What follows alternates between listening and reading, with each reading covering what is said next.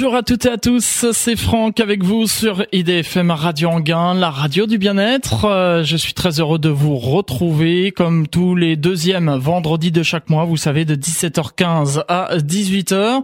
Et puis aussi, c'est deux fois par mois, hein, le troisième vendredi du mois, de 17h15 à 18h également. Le premier, c'est pour parler des trains, ce que nous allons faire aujourd'hui. C'est l'émission à toute vapeur, l'émission qui parle des trains sur IDFM Radio Anguin. Et le troisième vendredi, c'est l'émission sur l'astronomie. C'est ma première intervention à l'antenne pour cette année 2018. Alors permettez-moi tout d'abord de vous présenter mes meilleurs voeux pour cette année 2018. Bonheur, santé, réussite, plein de bonnes choses, surtout la santé, ce qui est à mes yeux le plus important. Pour cette première émission de cette année 2018, c'est bien le thème, c'est l'histoire du refoulon, le tortillard de Montmorency et je reçois aujourd'hui deux invités.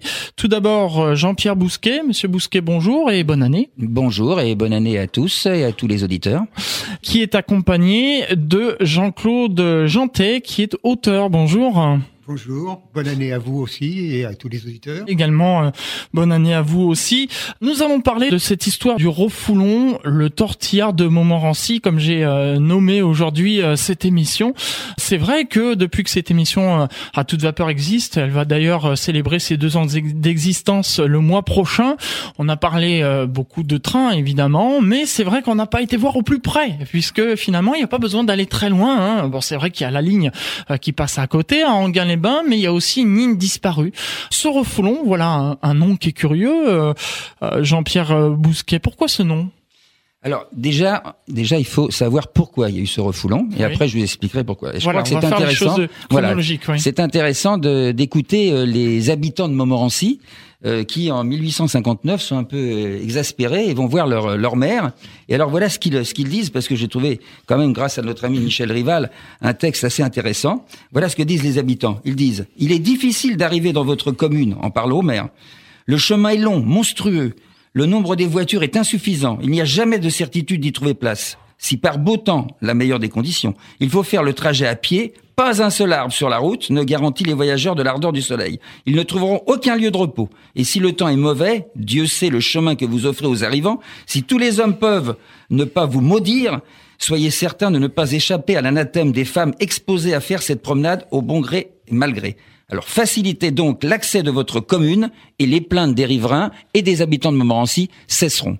Et là, effectivement, nous arrivons dans des périodes où le train, lui, arrive à Anguin en 1846, mais euh, il y a tout le monde souhaite pouvoir accéder à, ce que les gens puissent arriver dans le haut de Montmorency.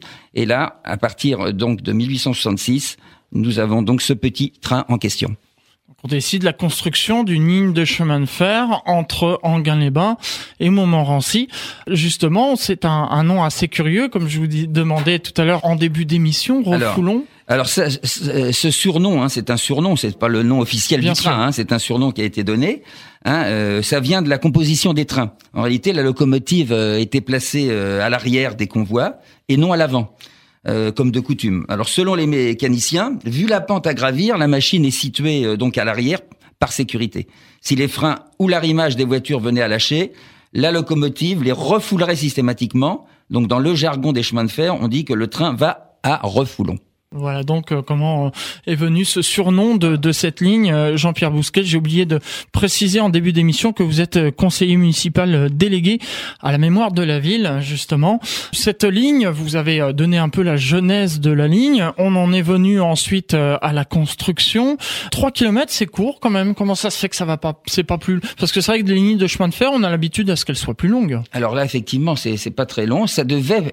On, on a trouvé des plans qui montrent bien, et j'en parlais avec avec Jean-Claude Jantet tout à l'heure, on a trouvé des plans qui nous euh, montraient que cette ligne avait des prévisions pour aller plus loin. Bon, après il y a des problèmes de coûts. Hein, hmm. bien entendu à l'époque, hein, et, les coûts sont élevés puisque euh, c'est une pente assez assez raide. Il n'y a que 3 kilomètres, euh, mais les coûts étant élevés, bah ça s'est arrêté là. Ils ont trouvé le meilleur moyen d'arriver dans dans le haut de la de Montmorency. Hein, qui était pas loin de, de, la mairie, pas loin aussi par la suite de la statue de, euh, de Jean-Jacques Rousseau qui sera inauguré un petit peu après, mais tout le monde sera bien content d'avoir le train pour y monter parce que tous les officiels sont arrivés par ce petit train. Euh, mais je pense que le, les, les, coûts étaient très très importants et, et donc ça s'est arrêté là, arrivé à un moment quoi. Sur cette ligne, il y avait des, des stations ou ça ah oui, directement oui, oui, non, non, il y avait des stations, bien sûr. Hein. Alors déjà, vous aviez, euh, bon, on partait de, donc d'Anguin, d'une station, d'une petite station sur le côté de la gare principale. Euh, ensuite, euh, on arrivait euh, à la Pointe Raquet, ce qu'on appelle la Pointe Raquet. Euh, quand on lit l'histoire de, de Mistinguette, d'ailleurs, on, en parle beaucoup de cette pointe, cette Pointe Raquet. Euh, donc là, il y avait une première gare. Ensuite, on montait et on arrivait sur une seconde gare qui était donc sur la commune de Soisy encore. Et puis ça continuait jusqu'à la gare de, de Montmorency. Qui était donc euh, Voilà, le- trois- euh, à, à 3 kilomètres. À 3 km et qui était donc euh, le terminus de cette ligne. Voilà, qui était le terminus. Vous, Jean-Claude Jantet, vous avez euh, voyagé à bord de ce refoulon. Exactement. J'ai pris, euh, euh, j'ai fait la connaissance du, du refoulon. À mon époque, on ne parlait pas de refoulon. C'était un nom qui était inconnu. On appelait le petit train. Le petit train. On n'avait pas le petit train de Montmorency. Euh, j'ai fait sa connaissance grâce au, euh, au patronage. Un jour, l'abbé qui animait le patronage a décidé de nous emmener pour faire une promenade en forêt au Mont Criffard. Il se trouve que la gare de Montmorency est située juste à côté. Et à cette époque, les, parce qu'il y avait une particularité de ce train, c'était les impériales. Ça, c'est quelque chose d'extraordinaire. Et à l'époque, quand je l'ai pris, c'était certainement les tout dernières fois, les impériales étaient ouvertes. C'est-à-dire qu'on accédait sur les côtés au siège. L'hiver, euh, j'imagine que ça ne devait pas être marrant. Oui. Il ne devait pas y faire très très chaud. Et c'était pour des enfants, vous imaginez, un train qui avait quand même des faux airs de train du Far West. Imaginez une trentaine ou une quarantaine de gamins qui, dé- qui déballent comme ça, qui arrivent dans, dans, dans ce petit train et qui montent, qui descendent. Enfin, c'était quelque chose d'extraordinaire. Ça tirait dans tous les coins. Euh, enfin, euh, ça ne durait que le, le- le trajet devait durer euh, cinq minutes. Hein, j'ai- pu les, c'était quand même assez rapide. Mais enfin, donc, euh, il y avait beaucoup d'animation. Je l'ai pris ensuite. Après, pour des raisons familiales ou avec mes parents, on devait aller voir des, amis situés. Et donc là, c'était des, c'était toujours celles qu'on connaît bien, les, les impériales fermées, avec accès à chaque extrémité par des escaliers. Alors que dire de ce petit train? Ben, Il était euh, quand même. Aujourd'hui, on dirait c'est un train touristique. Oui. Voilà, c'est un peu comme ça qu'on peut le, le résumer. Euh, C'était le trajet qui était agréable en lui-même. C'était pas confortable du tout. Si ma mémoire est bonne, il y avait quatre portes par wagon, quatre compartiments de huit places. Donc ça devait faire 32 personnes par, euh, par wagon pour la partie basse. La partie haute, je crois que c'était un petit peu plus grand.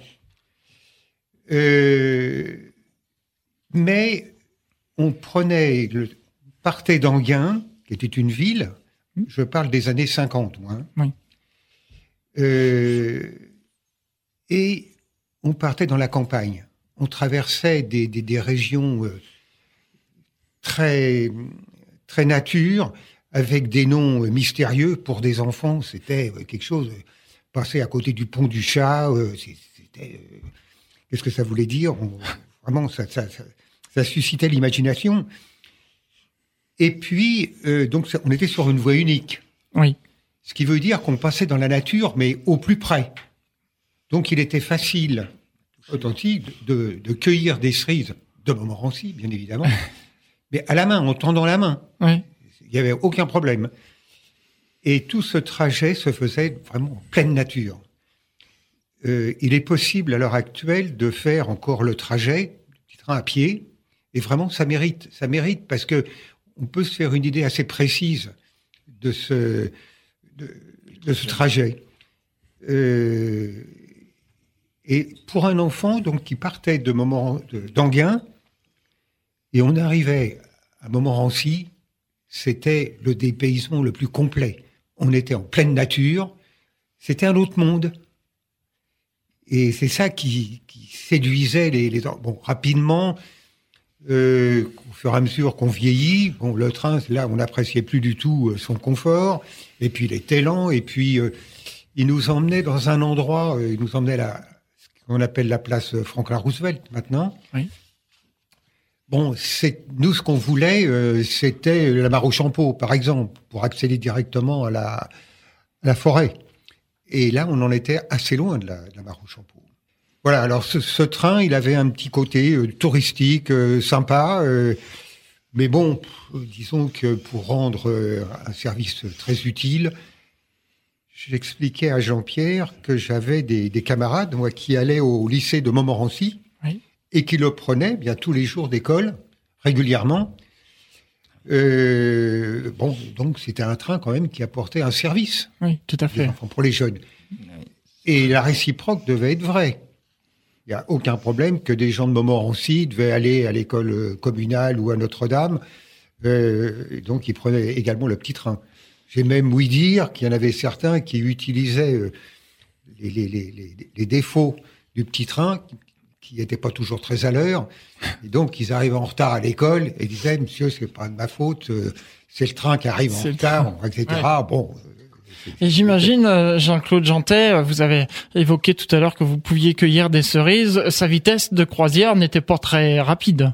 On pouvait, je n'exagère pas, dans la partie, la dernière partie, la plus dure, où là, le, le, le train avait vraiment du mal, on pouvait descendre, marcher à côté, et ah remonter oui. dans le train sans aucun problème.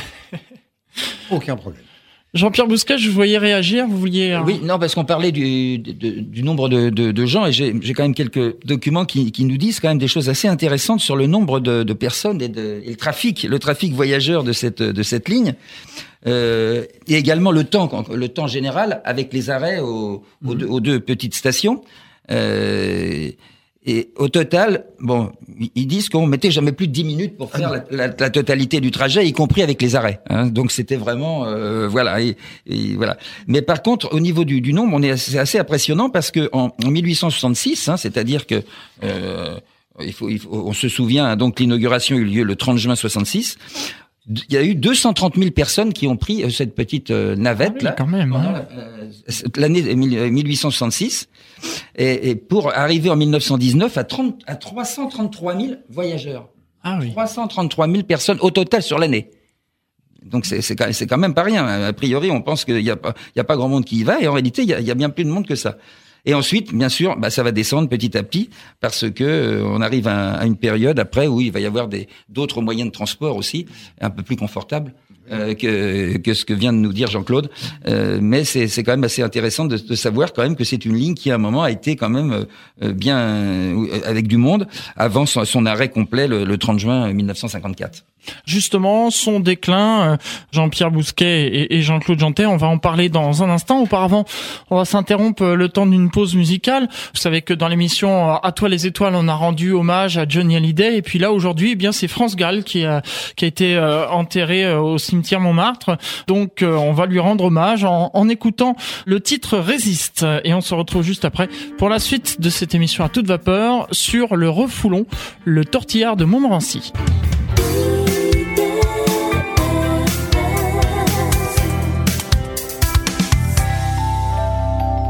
Retour dans les studios d'IDFM à Radio Anguin avec euh, Franck, c'est l'émission à toute vapeur, comme tous les deuxièmes vendredis de chaque mois de 17h15 à 18h.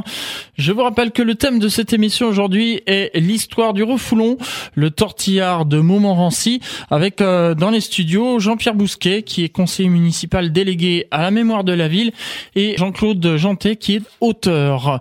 Nous parlions euh, justement de ce refoulon. Alors il y a des auditeurs qui réagissent sur Internet. Hein, vous pouvez poser des questions, bien sûr. Et on nous demandait, puisqu'on disait que le départ se faisait depuis Anguin-les-Bains, on me demandait sur Internet s'il y avait des liaisons directes avec Paris. Oui, alors euh, il y avait des trains directs qui faisaient euh, Paris-Montmorency. donc effectivement, on était on était sûr euh, d'arriver. Et c'est pour ça tout à l'heure le nombre de, de, voyageurs que je vous ai donné paraissait énorme, euh, car évidemment au départ de Paris, beaucoup de gens venaient faire un peu de villégiature sur sur la commune de Montmorency, qui rappelons-le avait beaucoup de, de forêts et avait ces, ces, ces fameuses balades à âne euh, et les gens venaient, et, et aussi, comme disait Jean-Claude tout à l'heure, pour cueillir aussi quelques petites cerises. Oui, c'est vrai que pour passer un dimanche à la campagne, voilà. Jean-Claude Jantet, vous voyez réagir, vous vouliez dire quelque chose hein? Euh, Pas spécialement au niveau, oui. Parlez bien dans le micro pour qu'on puisse vous entendre. Il avait été prévu euh, à l'origine par la compagnie euh, de chemin de fer de d'aller au-delà, d'aller jusqu'à l'Usarche. Et puis, euh, comme l'a dit euh, Jean-Pierre, euh, ils se sont quand même rendus compte rapidement qu'il y avait de gros problèmes mm. à résoudre. Et, et je crois que c'est à partir de la reprise à la libération que là, en 40, 40, 44, le train ne, s'est jamais remis de, de, cette période-là. Euh, la, la, fréquentation a commencé à baisser. Euh, la concurrence, bien sûr, des nouveaux moyens de transport. Euh, les autobus. Les, euh. bus, les mobilettes et les moyens de transport individuels aussi. Mmh. Et, donc, il y a eu une période, effectivement, au cours de laquelle le, le, petit train, le refoulon, a, eu un succès indiscutable. Mais malheureusement, ça n'a pas duré. Malheureusement, Je crois qu'il y avait surtout des problèmes financiers. Jean-Pierre Bousquet, je voulais réagir. Oui, parce qu'effectivement, la ligne, elle était exploitée par une société privée, il faut bien le dire au démarrage, hein, ce qui s'appelait la compagnie EM qui s'appelait, qui était Anguin Montmorency, c'était tout bête. Hein. Oui, j'ai dit oui. Voilà. Et elle ne fut jamais, euh, malgré les demandes, financée par des fonds publics hein, au démarrage. Donc, donc l'indépendance de la ligne, dont la compagnie était si fière, deviendra le handicap majeur et finalement le la principale cause de la disparition de la ligne. Euh, si la compagnie est excédentaire jusqu'en 1936, la situation évolue et l'entreprise accuse un sérieux déficit. Parce qu'il y a l'entretien des, voies, bien entendu, il y a le matériel qui devient de plus en plus restreint et qui coûte cher, les incidents sur la ligne, qui sont très nombreux et qui accumulent des déficits, et la compagnie a été mise sous séquestre en 1940 euh, et reconduite en 1945.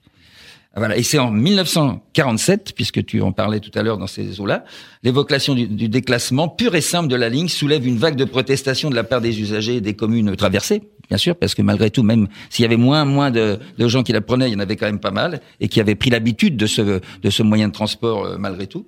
Mais aucune solution n'a été trouvée afin de compenser les, les déficits de la compagnie sachant en plus que la SNCF et l'État euh, et les collectivités locales n'avaient pas du tout envie de mettre d'argent dans cette opération.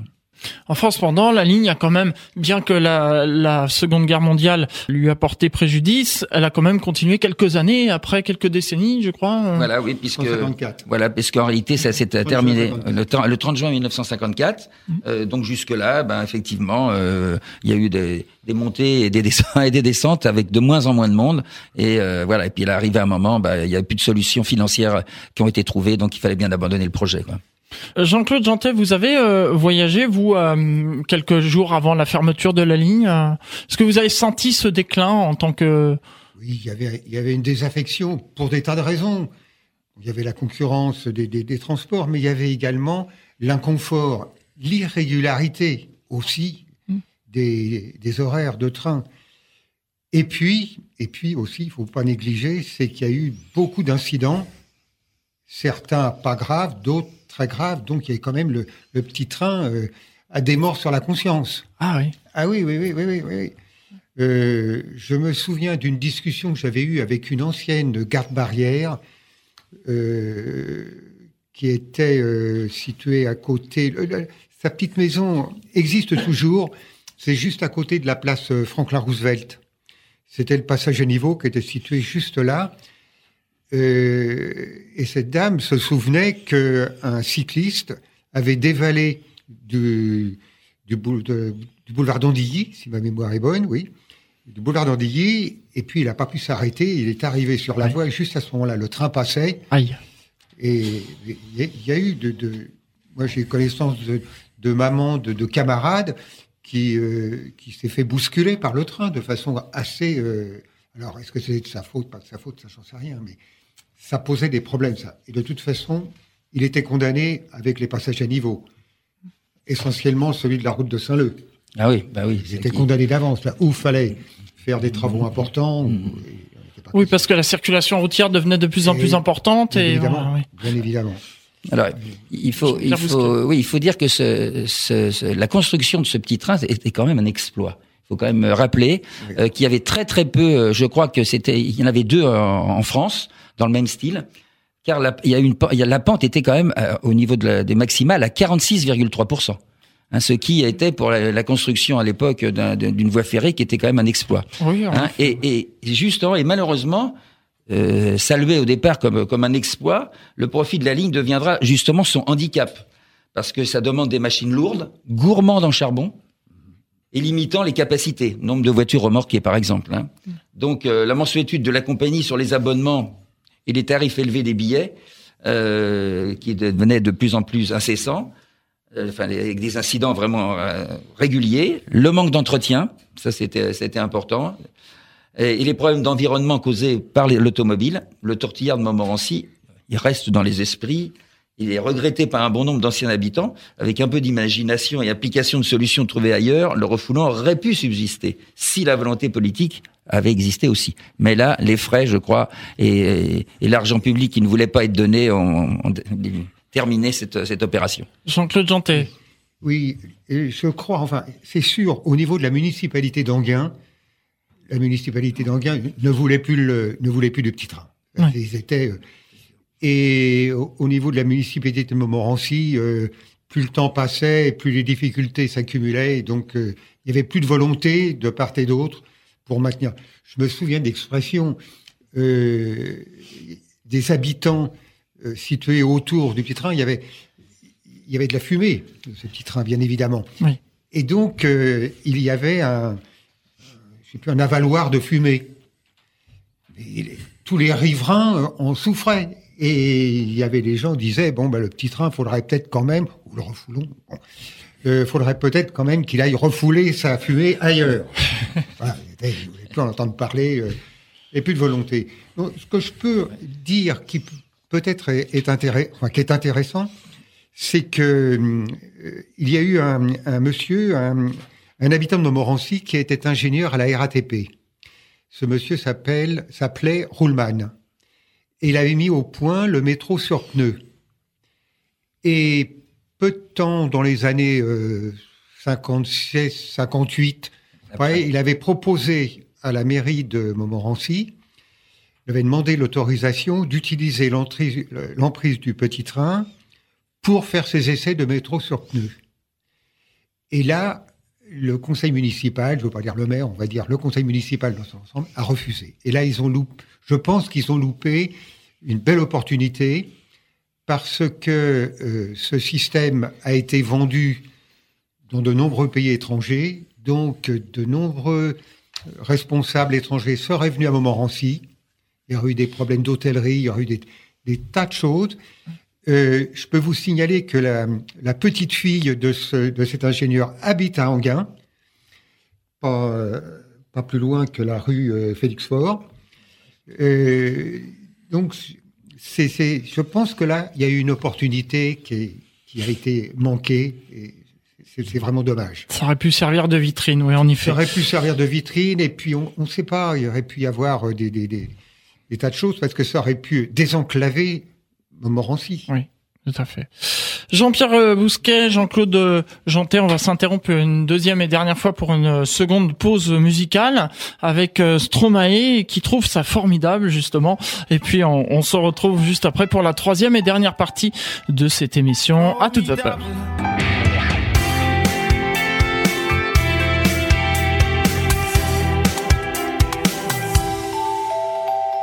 Dernière partie de cette émission à toute vapeur, l'émission qui parle des trains sur IDFM Radio Anguin. Je vous rappelle que j'ai comme invité Jean-Pierre Bousquet qui est euh, conseiller municipal délégué à la mémoire de la ville d'Anguin-les-Bains et il est accompagné de Jean-Claude Jantet qui est auteur. On parle du refoulon, le thème de cette émission, l'histoire du refoulon, Euh, le tortillard de Montmorency. Vous nous disiez tout à l'heure, euh, Jean-Claude Jantet, hors antenne, hein, qu'il y avait des anecdotes comme ça et qu'il y a eu eu, on parlait d'accidents juste avant cette pause musicale. Il y a eu aussi des wagons qui se sont décrochés, vous disiez? Oui, oui, oui. Alors déjà, le, le, train avait oublié de temps en, enfin, ça lui arrivait pas tout le temps, Dieu soit loué, mais ça lui, ça lui est arrivé à plusieurs reprises de ne pas s'arrêter et de rentrer dans la gare d'Anguin en causant des, des dégâts non négligeables. J'imagine. Et puis, il y a eu une fois des, des wagonnets qui étaient chargés en gravier, qui se sont décrochés et qui sont arrivés euh, dans, la gare. Et là aussi, ça fait des ravages. Ça répond à une question de Sibic, euh, qui est un auditeur fidèle de cette émission, qui demande justement est-ce qu'il y avait un trafic marchandises. Donc oui, euh, et Jean-Pierre Bousquet, je vous vois réagir. Oui, oui, euh, ben, il y avait un trafic marchandises. Bon, c'est une activité d'appoint, hein, c'était pas, il n'y avait pas grand, grand chose quand même, mais malgré tout, dans les documents que nous avons retrouvés, il est bien indiqué que qu'il y avait un tonnage assez important dans des certaines périodes, surtout aux alentours de 1930, puisqu'il y avait une plâtrière qui était en activité euh, qui, qui, la carrière des Basserons hein, ou du Trou au Loup, et que euh, sur cette année, euh, ils avaient transporté environ 20 000 tonnes de marchandises et de matériel. Donc c'est euh, voilà. Évidemment, c'est pas les les 400 000, 405 536 voyageurs des années 30, 1919 hein, qui est le record, parce que le record de, fréquence, de fréquentation de la ligne, c'est en 1919 avec 405 000 euh, voyageurs, donc des voyageurs qui venaient pour la plupart de Paris, puisqu'il y avait cette fameuse ligne dont on parlait tout à l'heure qui faisait euh, directement de Paris à Montmorency. Hein, euh, mais au niveau du matériel, ben, effectivement, il y avait un petit peu de transport. C'était de l'activité annexe. J'ai toujours euh, Sibic qui réagit et, qui parle de l'avenir, euh, puisque aujourd'hui il y a beaucoup d'automobiles sur les routes, nous dit-il. Ne serait-il pas possible, si les emprises existent encore aujourd'hui, de recréer ce refoulon en faisant un type de tramway et en le prolongeant au-delà de Montmorency? Alors là, c'est de la prospective. Hein, et bon, vous savez qu'à l'heure actuelle, euh, il semblerait que plus personne n'ait d'argent. Bah, il y en a, mais, euh, mais peut-être pas forcément euh, partout. Il, il, en faudrait. Euh, et, là, c'est, ce sont d'une part l'emprise effectivement existe, mais vous avez des endroits où c'est du privé. Hein. Euh, là, pour le moment, euh, ça serait quand même bien difficile de recréer quelque chose exactement au même endroit. Et puis, euh, voilà, c'est plus d'actualité. Vous avez des moyens de transport maintenant qui qui vont qui montent sur Montmorency. Vous avez des autobus, il y a des, des cars, etc. Bon, effectivement, le tramway c'est très intéressant sur des sur du plat, sur du plat, hein, comme à Paris, on voit les le tramway partout et qui ou dans les grandes villes. moi, je suis très tramway, alors donc je suis tout à fait à l'aise pour cet auditeur. ça serait vraiment effectivement sensationnel si ça pouvait exister, mais malheureusement, il faut pas rêver ça, serait c'est impossible euh, à la, date d'aujourd'hui, ça c'est sûr. C'est là que la tentative, Jean-Claude Jantet, enfin que l'expérience de Monsieur Ruhlmann aurait pu déboucher sur euh, quelque chose dans ce goût-là. C'est sûr. Oui. Parce que c'est un métro sur pneus, donc électrique. Donc il aurait fallu certainement construire des, des ponts pour éviter les passages à niveau, parce qu'il y avait je ne sais plus combien de passages à niveau. Euh, oui, il y, avait l'urbanisation. Enfin, c'est pas très urbanisé quand même euh, cette partie. S'il y avait eu la volonté, pas je, je, je, crois qu'à l'époque, dans les années 50-60, euh, les gens de Montmorency tenaient beaucoup à leur tranquillité. Et ils ne voyaient pas d'un bon œil arriver euh, comme ça un moyen de transport qui aurait pu euh, accélérer l'urbanisation. Bon, résultat, euh, à l'heure actuelle, il n'y a pas de petit train, euh, il n'y a pas de, tramway, mais il y a quand même une urbanisation qui, qui s'est développée. Hein. Jean-Pierre Bousquet. Alors oui, moi je regardais un petit peu les, les, les, incidents qu'il a pu y avoir, parce que Jean-Claude parlait de, de, pas mal d'incidents, mais on a, on a, eu aussi des incidents climatiques. Et alors euh, là, je regardais dans le, réveil de Sénéoise, c'était le journal, un des journaux de l'époque, hein, qui, qui, qui, est paru euh, le 10 novembre 1906 et qui disait les rails étant très glissants, le refoulon qui devait partir d'Anguin le lundi à 7h45 du matin pour Montmorency n'a pu gravir la butte le refoulant a dû revenir à la gare de Soisy, d'où il a repris son élan et est arrivé très en retard à Montmorency. Il y avait des petites anecdotes comme ça parce qu'il y avait euh, euh des problèmes climatiques qui faisaient que, euh, compte tenu de la gravité hein, quand même et, de la déclinité du, terrain, eh ben euh, si si on avait du verglas, ben le petit train, ben il attendait hein, pour repartir. Évidemment. Aujourd'hui, euh, Jean-Pierre Bousquet, il reste des vestiges de cette ligne. On en a parlé tout à l'heure en début d'émission, et notamment la jolie halle qui sert aujourd'hui de gare routière. Voilà, euh, tout à fait. Et à l'intérieur de laquelle j'ai eu euh, le privilège de pouvoir mettre ces grandes euh, ces grandes cartes postales agrandies que vous voyez, qui commencent à salir un petit peu parce que ça fait déjà une trentaine d'années, pas loin qu'on les a mises. Hein, malgré tout, ça, ça passe, puisqu'on les a mises dans mon premier mandat entre 83 et 88. Donc ça date déjà un peu. Euh, il faudrait peut-être qu'on en remette des, des, nouvelles, mais c'est effectivement de là que partait euh, euh, ce, ce, train. Et en plus, il y avait une grande colonne hein, qui servait à mettre l'eau hein, dans, dans, dans, le train, puisque c'était un train à, à marchait à vapeur, hein, donc il fallait bien qu'il y ait de l'eau quelque part. Et donc et absorber la fumée. Et, et absorber, absorber, la fumée, parce que comme bah, disait Jean-Claude tout à l'heure, les riverains, c'est vrai que à ce niveau-là, au, au niveau des de, du bruit et de la fumée, ils étaient quand même un peu servis. Hein, donc c'est sûr que ça aurait pas pu euh, rester et continuer comme ça euh, pendant longtemps. En dehors de cette euh, grande halle, il y a d'autres sur un, une portion du tracé, ça a été transformé en voie verte. Hein. Oui, une voie verte que bien sûr qu'on le retrouve. Prendre, on, on, peut refaire une partie du trajet en partant de la gare d'Anguin. Euh, vous allez jusqu'à la rue Carlier, qui vous emmène à la pointe Raquet. Là, la pointe Raquet, on peut accéder mmh. effectivement. Une euh, grande zone verte, une grande zone de. de... Il y a une grande zone verte qui mmh. s'appelle euh, l'allée Ronsard mmh. et qui vous amène jusqu'à la rue euh, de la Fosse aux Moines.